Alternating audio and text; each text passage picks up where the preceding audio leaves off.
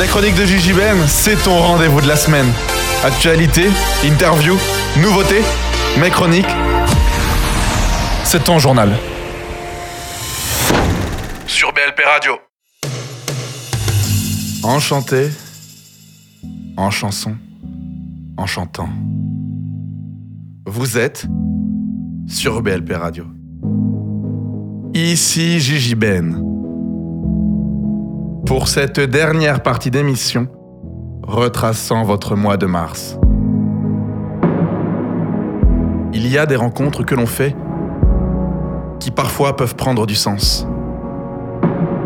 Je vous présente Marius Niolet, passeur sonore, dame qui nous encense.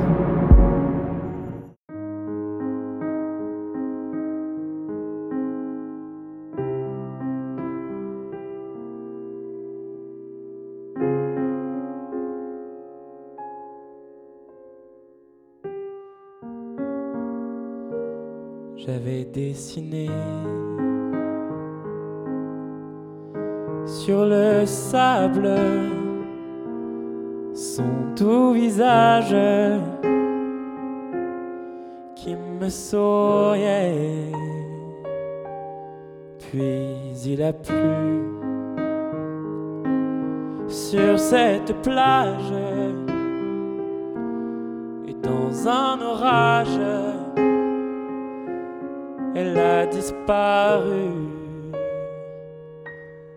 Et j'ai crié, crié, Aline, pour qu'elle revienne.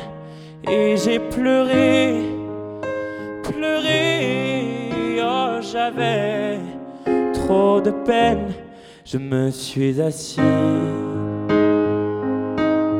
près de son âme mais la belle dame s'était enfuie. Je l'ai cherchée sans trop y croire et sans un espoir pour me guider. Et j'ai crié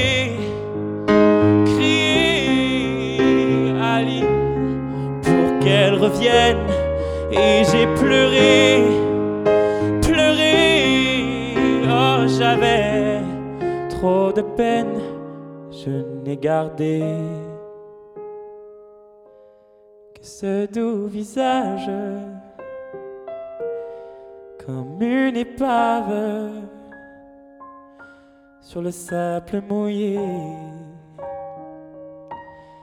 Et j'ai crié crié Aline pour qu'elle revienne. Et j'ai pleuré, pleuré, oh j'avais trop de peine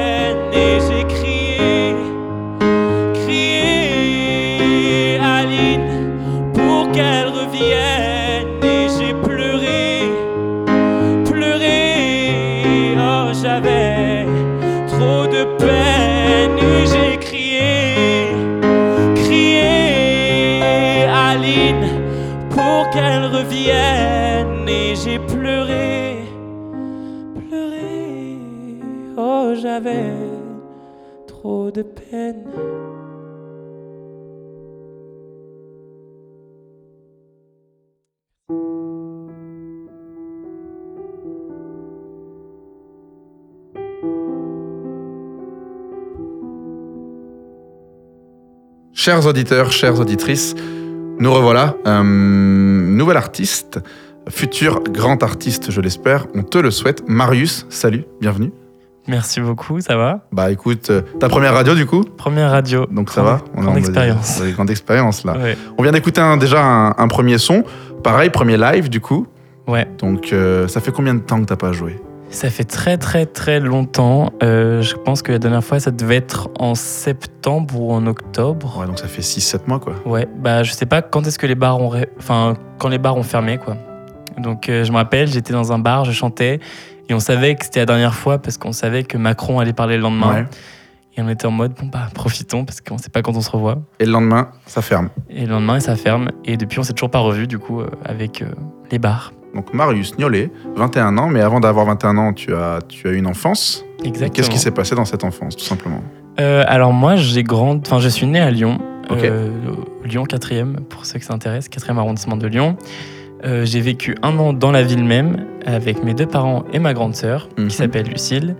Et ensuite, j'ai déménagé dans un petit village juste à côté de, de Lyon qui s'appelle Sainte-Euphémie, donc inconnu au bataillon. Ouais. Et, euh, et voilà, donc j'ai grandi dans une maison avec euh, mes deux parents, ma sœur, euh, deux chats que j'aime profondément. Big up au chat.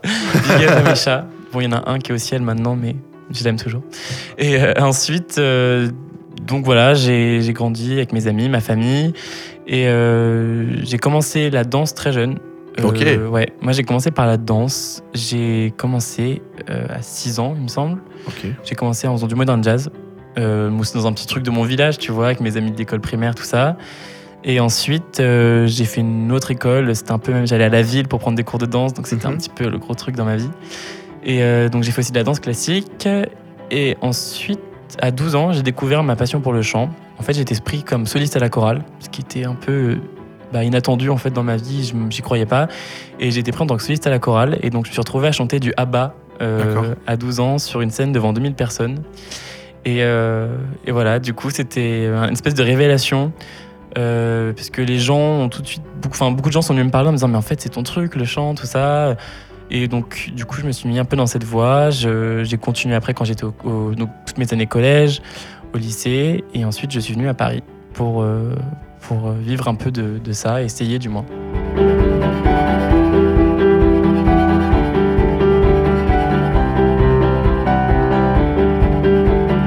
Ça représente quoi aujourd'hui la musique pour toi? Euh, ça représente une.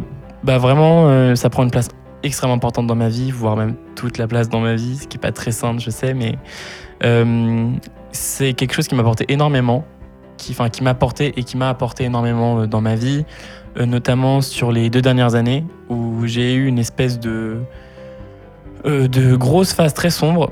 Euh, et du coup, pour m'en sortir, je me suis vraiment mis dans la musique. Et, euh, et depuis, c'est ça un peu qui m'a sorti un peu de cette phase et qui m'a qui m'a aussi donné la motivation et le, bah, cette nécessité en fait de faire de la musique pour, euh, pour continuer à avancer en fait. Tes parents, ils t'ont bercé à quoi?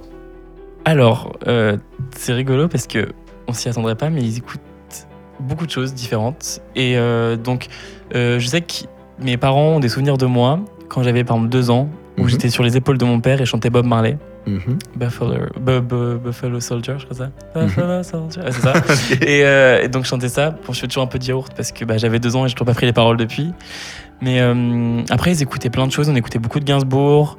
Euh, ma mère, elle écoutait aussi Björk, je m'en rappelle. Mhm. Euh, ouais, beaucoup de variétés françaises. En même temps, beaucoup de musique, euh, plein de choses différentes. Vous pouvez aussi bien écouter ouais, du rock que l'électro, que, que ouais, même du rap, Mhm. de la variété, enfin vraiment plein de choses. Et même maintenant, des fois, c'est mes parents qui me font encore découvrir des, des artistes ou des sons. Euh, par exemple, la- la- le dernier album de Yale, par exemple, c'est ma mère Ouais. qui me l'a fait découvrir. Parce qu'elle m'a dit Ah, tu connais et tout, euh, le dernier album de Yale. Moi, je dis Bah, Yale, ça date de 2006, tu vois, dans ma tête. Elle m'a dit Mais non, écoute et tout. Et du coup, elle m'a fait écouter. Elle m'a dit qu'elle dansait avec ses amis en soirée. Même des fois, euh, je me rappelle, on, on avait fait un anniversaire de mon cousin ou je sais pas quoi. Et elle me disait Ah, vas-y, mets Aya Nakamura, mets euh, Aristocrate, de l'enfoiré et tout. Du coup, je en mode, Ah, putain. Mes parents écoutent vraiment plein de choses différentes. Et, euh, et voilà, du coup, j'étais bercé avec, bercé avec beaucoup de choses. D'accord. Et, euh, et j'ai, moi, j'ai écouté aussi beaucoup de choses, même par moi-même. Enfin, mine de rien, mes parents nous laissaient beaucoup de liberté. euh, euh, J'écoutais, bah, déjà, j'ai eu une, espèce de phase euh, quand j'étais jeune, euh, fan de Star Academy. Genre, tu vois, en 2003-2004, donc j'étais vraiment très très jeune, j'avais 2-3 ans, mais j'étais fan, donc j'avais le single. Après, j'ai eu une phase où j'étais fan de Undo Stress, la Mhm. série. Donc j'étais fan des musiques, genre j'avais le CD, je connaissais par cœur et tout. Euh, j'ai une petite phase Laurie aussi, parce que ma Ok. sœur écoutait, donc j'écoutais. Euh, j'ai une phase Priscilla. Enfin, tu vois, je passais par toutes ces phases. Jennifer, j'étais toutes connues, toutes les chanteuses de l'époque, j'étais toutes aimées. Et, euh, et après, euh, quand j'ai eu ouais, 12, 12 ans, j'ai eu une espèce de révélation. C'était Beyoncé. Mm. Euh, voilà. Alors qu'elle était déjà depuis longtemps en plus, hein, mais je connaissais parce que bah, c'était Beyoncé, elle était déjà était dans le paysage depuis des années. Et euh, dès que j'ai ouais, à 12-13 ans, j'ai une espèce de révélation en, en, en tombant sur ses lives en fait. Et euh, du coup là, j'ai commencé à développer une fascination pour cet artiste. ouais. Un peu malsaine, comme, euh, mais bon, au final, euh, ça mine de rien, on dirait pas, mais ça m'inspire beaucoup au quotidien euh, dans, dans la musique. Parce que c'est une rigueur de travail, c'est, enfin voilà, Beyoncé, c'est une façon de travailler qui est quand même irréprochable. C'est une façon de travailler qui est, enfin qui, ouais, qui est, qui est définie par la rigueur, par l'ambition, par, voilà, par toutes ces choses-là. Et donc c'est des choses moi qui me parlent beaucoup. Et puis même dans dans la création, je trouve dans dans le son, la recherche du son, les personnes avec qui elle s'entoure. C'est des choses, moi, qui me parlaient beaucoup parce que c'était une, bah, c'est une femme, elle a, bah, elle, a, elle a quand même 25 ans de carrière dans les pattes et elle, est comme, elle s'entoure quand même de jeunes de 20 ans pour lui faire des prods, alors qu'elle pourrait s'entourer avec des gens avec qui elle bosse depuis 20 ans ou des gens qui ont fait des millions de disques de platine Mhm. et tout ça, et elle est en mode non, c'est bon. Elle s'entoure toujours de gens différents et euh, elle amène toujours sa patte et aussi, même vocalement parlant, bah, c'est une technicienne. euh, moi, c'est une voix qui me, qui me touche énormément et qui, qui a été travaillée. On entend qu'elle a travaillé sa voix et qu'elle continue à le faire. Et ensuite, pareil pour le. Pour, dans tout ce qui est euh, aspect production, donc dans ses prods, tout ça, le, travail de la voix et tout ce qui est des chœurs et du travail harmonique, tout ça, moi j'adore. D'accord. Et je sais aussi que tu fais un peu de mannequinat. Ouais, alors j'en ai fait un peu par hasard. Non, mais c'est pas mal. Oui, oui, C'est bien parce que du coup, tu es vraiment à chaque fois mis sur le devant de la scène. Alors, certes, là, tu, tu te retrouves dans la chanson où la voix, bah, c'est ton outil fondamental. Mais tu as quand même touché à la photo, tu as quand même touché au- à l'image. Ouais, bah en fait, c'était vraiment du hasard. Ce qui s'est passé, c'est que c'est des anciens profs de danse à moi de, de, de l'école de comédie, de comédie musicale dans laquelle j'étais euh, qui m'ont appelé pour un projet. Donc j'ai passé le casting, on était plusieurs, et en fait j'ai été pris. Et de base, je vais, je vais danser en fait dans la campagne publicitaire. Et le jour des essayages, euh, ils ont fait quelques photos et en fait le directeur de la marque est venu me voir en me disant mais en fait c'est cool et tout, euh, les photos rendent vraiment bien. Est-ce que ça te dirait d'être visage, euh, enfin le visage de la campagne quoi, euh, printemps-été? Du coup bah moi je dis bah ouais pourquoi pas. Carrément même. carrément même. Et du coup je l'ai fait et c'était vraiment du hasard parce que bah moi dans ma tête Malkina ça me parlait, enfin j'y pensais même pas, c'était vraiment un truc, euh, je sais même pas que c'était possible, envisageable pour moi. Parce que ce qu'il faut savoir, c'est que à l'époque où j'avais où j'ai fait ce truc-là, six mois avant, je faisais 20 kilos de plus. Quoi. Donc c'est pour ça que j'étais un peu en mode Hein, mannequinat D'accord, bon, pourquoi pas. C'était rigolo. Donc, du coup, c'était une certaine forme de revanche sur cette vie un peu là. Bah, même pas revanche, c'était plus. euh, ça m'a quand même ouvert les yeux en me disant Ok, en fait, je peux tout faire, je peux faire ce que je veux en fait. Enfin, pas tout faire, Ouais, ouais, dans le sens où, ok, je, les portes ne sont pas fermées, elles sont fermées à personne, et en fait, euh, si j'ai envie de faire quelque chose, je peux me donner les moyens de le faire et de le faire. Quels sont les messages que tu cherches à partager? Euh, alors, ce qu'il faut savoir, c'est que moi, je travaille actuellement sur mon premier projet. Et euh, c'est un projet qui est né donc, à une période très sombre de ma vie. Et en fait, donc, bah, il y a forcément un truc très personnel dedans. Euh, je parle de beaucoup de sujets qui sont assez sombres et assez lourds parce que pour moi, c'était une nécessité en fait de le dire. C'était des choses que j'étais obligé de dire. Que par exemple, j'avais du mal à dire euh, avec mes amis ou j'avais des, choses dont j'avais du mal à parler avec les gens euh, en discutant. Et dans mes chansons, c'était une espèce d'évidence où ouais, j'étais mal, donc je le dis, et de manière des fois même un peu crue. Il y a des thèmes, qui, bah, y a un thème qui est très sombre, notamment, je parle de troubles alimentaires par exemple. Et, et en fait, ce que je veux à travers ce projet, non seulement c'est moi libérer euh, des messages que j'ai du mal à libérer dans la vie euh, courante, on peut être sensible et on peut avoir des, des fêlures, on peut avoir des blessures, et que le plus important, c'est de les accepter et de les exprimer d'une manière ou d'une autre, que ce soit par la parole, que ce soit par l'art. Chacun le fait comme il, comme il veut, mais je sais que par exemple les hommes dans la société, on a du mal à dire euh, les choses qu'on ressent. Il y a une espèce de tabou sur euh, par un homme qui pleure ou des choses comme ça. Et moi, je voulais transmettre ce message que bah euh, oui, je suis un homme et pourtant j'ai été blessé et pourtant j'ai souffert et pourtant j'ai vu ça et j'ai vécu ça et je le dis comme ça parce que je sais que ça pourra toucher des gens et j'espère que ça touchera des gens et j'espère aussi que les gens qui écouteront se diront ok mais on peut en parler en fait et juste ouvrir déjà un dialogue sur sur les sentiments qu'on peut en fait enfin éprouver nous Mhm. en tant qu'individus voilà dans, dans les chansons il y a beaucoup de choses il y a des il y a beaucoup de thèmes Mais euh, de manière globale, je dirais que l'important, c'est juste d'ouvrir un dialogue et que les gens qui écoutent se disent Ok, moi aussi, je suis légitime de dire ce que je ressens. Et c'est pas parce que je suis un mec euh, ou que parce que je suis une fille ou que parce que je suis comme ci ou que je suis comme ça que ma parole n'est pas légitime. Et je veux juste arriver, moi, dire ce que j'ai à dire. Donc déjà, c'est un truc un peu perso où moi, je me, livre. Mais en même temps, les gens, en écoutant, se disent Ok, mais si lui, il se livre et dit les choses comme ça, bah moi aussi je peux et, et que j'ai pas de honte à me sentir mal ou de honte à avoir euh, des troubles alimentaires ou de honte euh, tout court en fait voilà.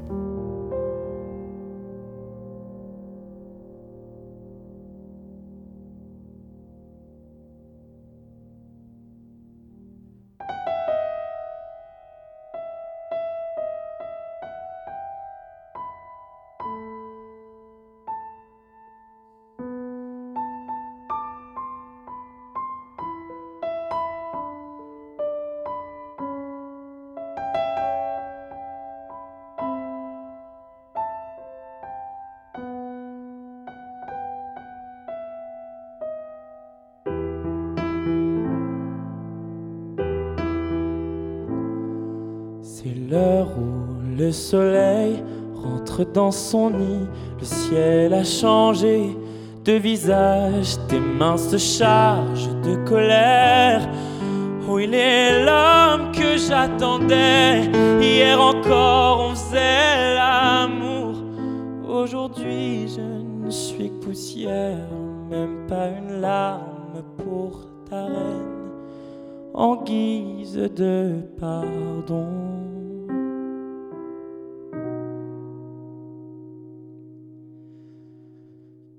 Suis tombé amoureux d'un bad boy.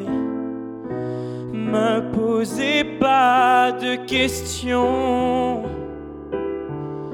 Que ça vous plaise ou non, on s'aime. Le temps d'une chanson, je suis tombé bad boy. Me posez pas de questions. Qui de nous deux baissera les bras? Qui de nous deux partira le temps d'une chanson?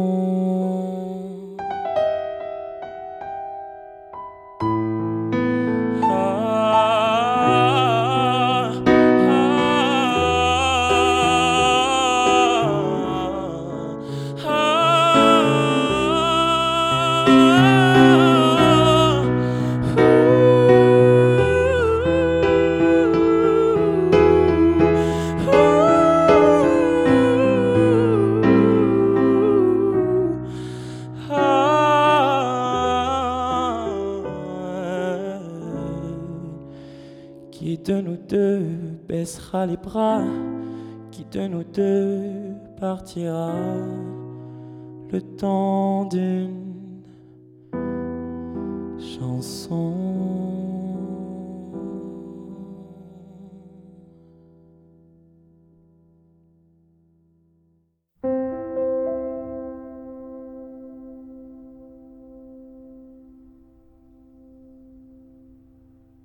Coup, est-ce qu'on peut dire qu'un artiste qui réussit, c'est un artiste légitime?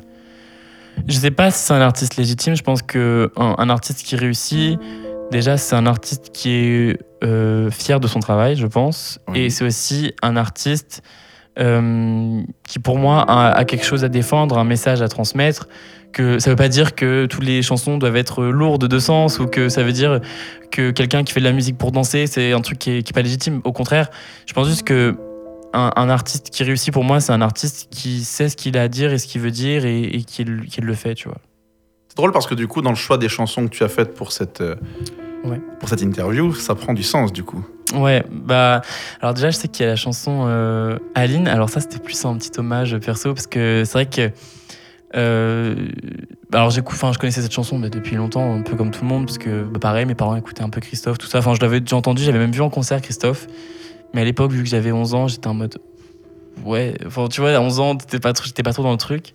Et je suis retombé sur cette chanson par hasard et une espèce de révélation. En mode, en fait, elle est magnifique cette chanson. Et du coup, euh, je, voulais la, je voulais la chanter parce que, ouais, c'est c'est des thèmes qui me parlent, quoi.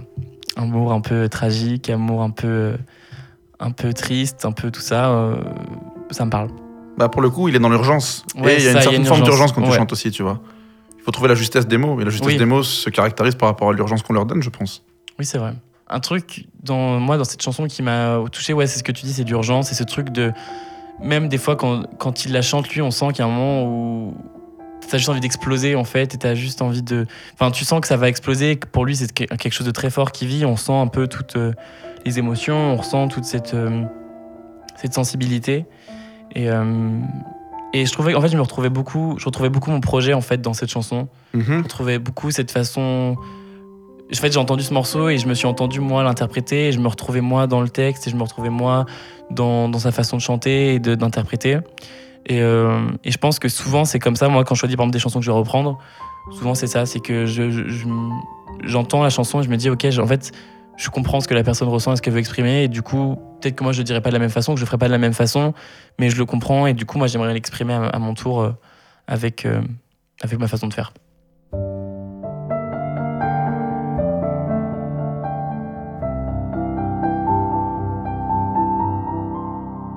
Là, on vient de s'écouter Bad Boy, d'Iselt. Bah alors là, cette chanson, j'ai fait un peu une fixette dessus. Parce que c'était un peu vraiment le... Pour moi, cette chanson, c'était vraiment... Quand je l'ai écoutée, c'était une espèce de claque parce que ça arrivait, euh, elle arrivait en mode piano-voix. Mhm. Euh, et en fait, bon déjà, le piano est magnifique. Et puis, il y a ce texte où les choses sont dites sans concession. C'est-à-dire que elle va dire... euh, elle parle voilà de cette histoire avec un, un homme et elle explique voilà cette relation un peu toxique mais les mots choisis, en fait, ça, c'est qu'il y a cette espèce de poésie et en même temps, des fois, de retour à la réalité tellement cru dans le choix des mots que t'es obligé d'être euh, pris dans la chanson et d'être. euh, je sais pas, ça, ça te touche forcément à un moment. Mhm. Et voilà, je, ouais, moi, je me retrouvais beaucoup dans cette chanson, même dans la façon dont elle est écrite et composée. Moi, ça m'a inspiré beaucoup pour euh, certaines de mes chansons.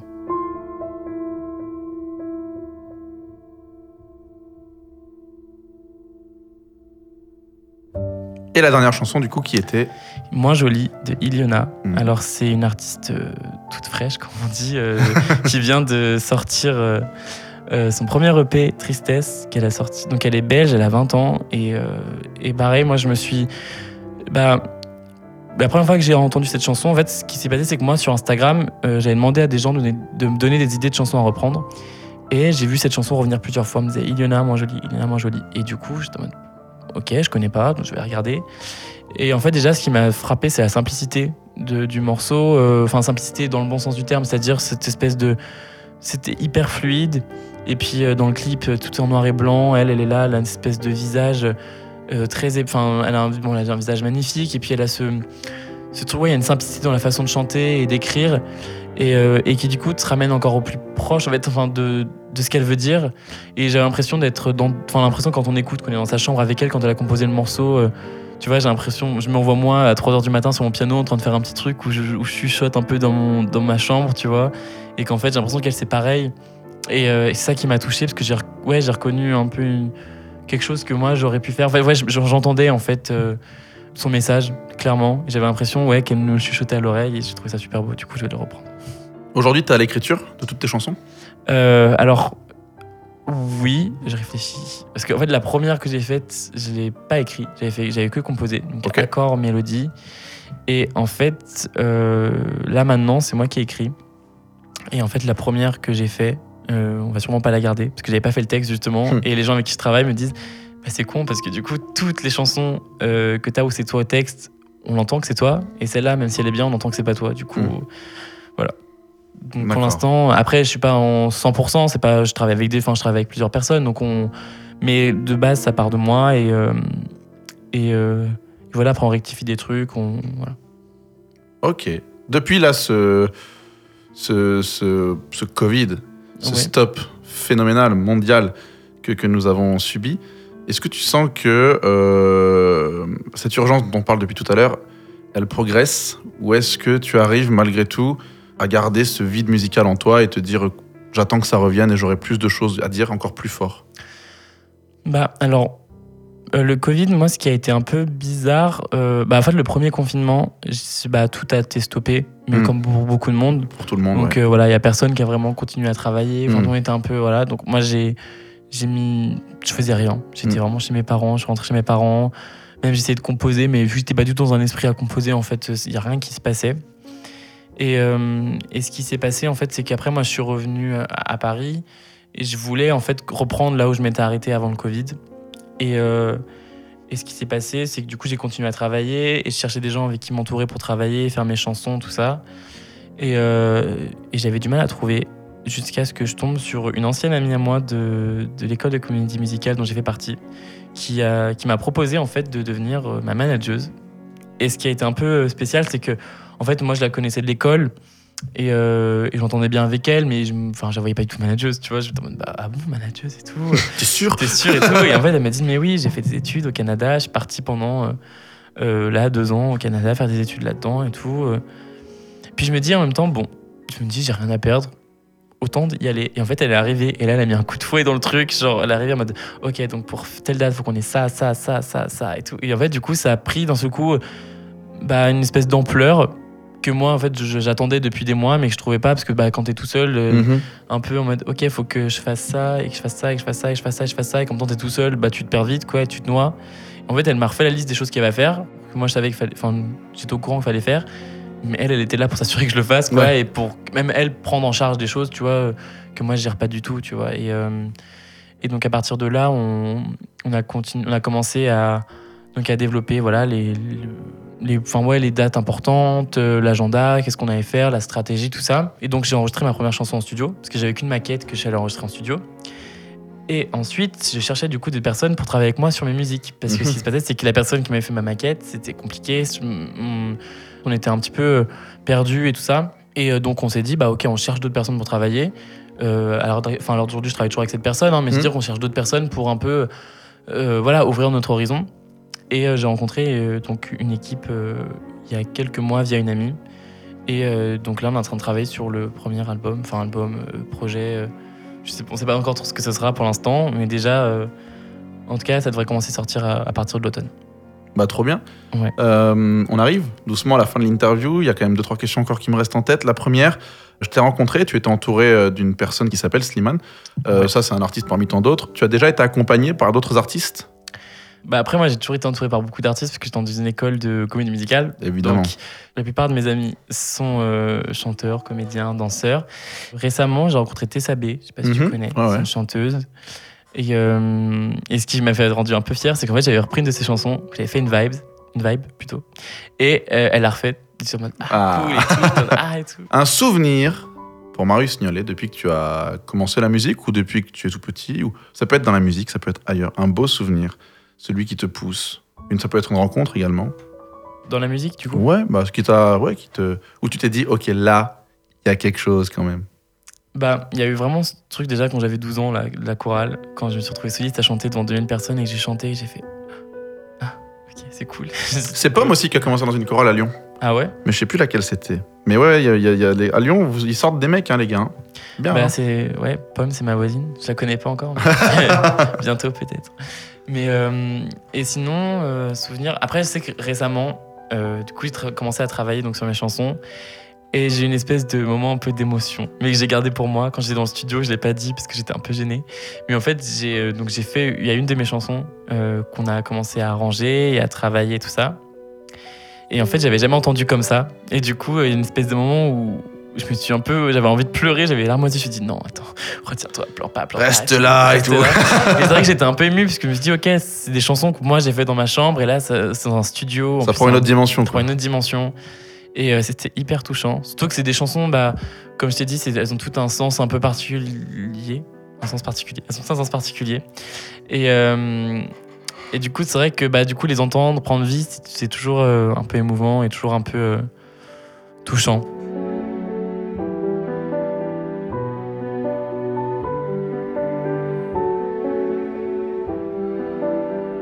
touchant. Quel album qui arrive Ouais. bientôt Les concerts, on Les l'espère. concerts, on espère. Tes premiers concerts du coup Bah, du coup, là, on est en train de regarder pour quelques dates. Ce sera sûrement, tu vois, à Paris, dans des petits Mm. bars, des machins. C'est déjà pas mal. Les bars, c'est pas mal, Ouais, en vrai. C'est pas mal. Bah, en vrai, ouais. Mais bon, déjà, faut trouver, parce qu'avec le Covid, du coup, on va Oui, ça va sur, être, sur les bars. Après, j'ai déjà un truc euh, de, de prévu. euh, mais bon, je peux, en fait, j'ai pas même pas de date au final, parce qu'on sait Ouais, pas bah quand ça bah oui, bah oui. Mais pareil, en fait, une espèce, c'est dans un, dans un bar euh, slash lieu de vie Ouais. où en fait ils veulent euh, créer un. En fait, ils invitent des artistes à chanter. Ouais. Mais les gens, en fait, les gens qui viennent boire un verre ne savent pas des artistes, ils savent pas Ah, encore. En fait, du coup, les gens mal. vont venir, mais ils savent pas s'il y a quelqu'un ce soir-là ou pas. D'accord. Donc déjà, ça laisse un peu la flexibilité sur le choix des dates. Tu vois, Mhm. ça, Bah oui, bon, si tu peux pas venir un tel jour, finalement, c'est pas on fait le lendemain. Et en fait, ils veulent faire un truc un peu en mode color, c'est-à-dire que tu arrives au milieu de la salle. En fait, c'est noir, les gens sont dans le bar, ils vivent leur vie, tout ça. Ce coup noir. Et en fait, t'as un micro qui tombe du plafond au milieu de la salle. Et l'artiste arrive et il joue son truc et c'est que en acoustique et tout. Donc euh, c'est trop cool. Et donc ce qui est bien, c'est que là, je travaille sur mes chansons et donc gérer ces trucs-là, je pourrais défendre mes chansons, tu vois. Et sinon, euh, voilà. Je crois que c'est à peu près tout. Bah ouais, pour l'instant, il n'y a pas trop de, de dates avec le Covid, mais après, normalement, après à l'automne, euh, mon premier son qui sort.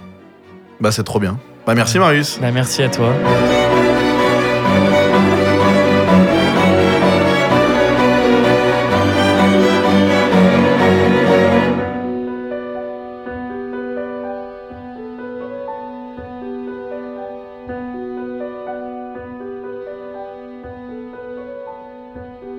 Première interview finie. Première interview, j'espère que ce sera pas la dernière, mais Mais non, c'est que le début. on croise les doigts.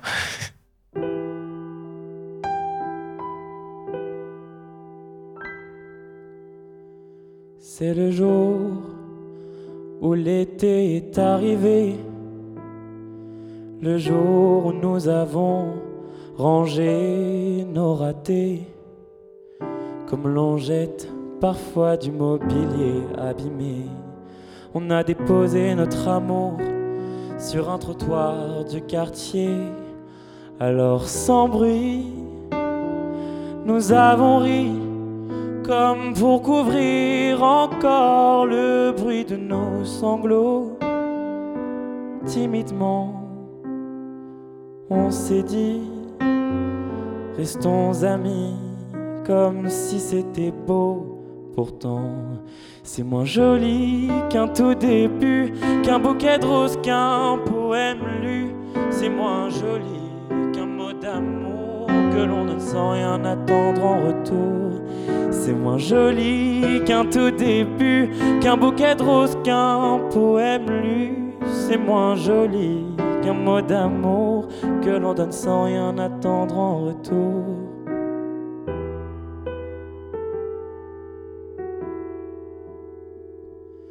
C'est le jour où nous sommes sortis du rêve avant la fin, comme si l'on avait peur qu'il ne finisse pas bien. C'est le jour où, au fond de moi, j'espérais que notre adieu dise à demain. Comme un accord stupide, on s'est promis qu'on s'appellerait encore, qu'on se dirait bonne nuit.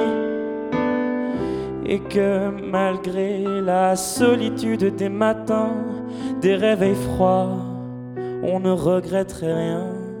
Pourtant, c'est moins joli qu'un tout début, qu'un bouquet de roses, qu'un poème lu. C'est moins joli qu'un mot d'amour que l'on donne sans rien attendre en retour. C'est moins joli qu'un tout début, qu'un bouquet de roses, qu'un poème lu. C'est moins joli qu'un mot d'amour que l'on donne sans rien attendre en retour.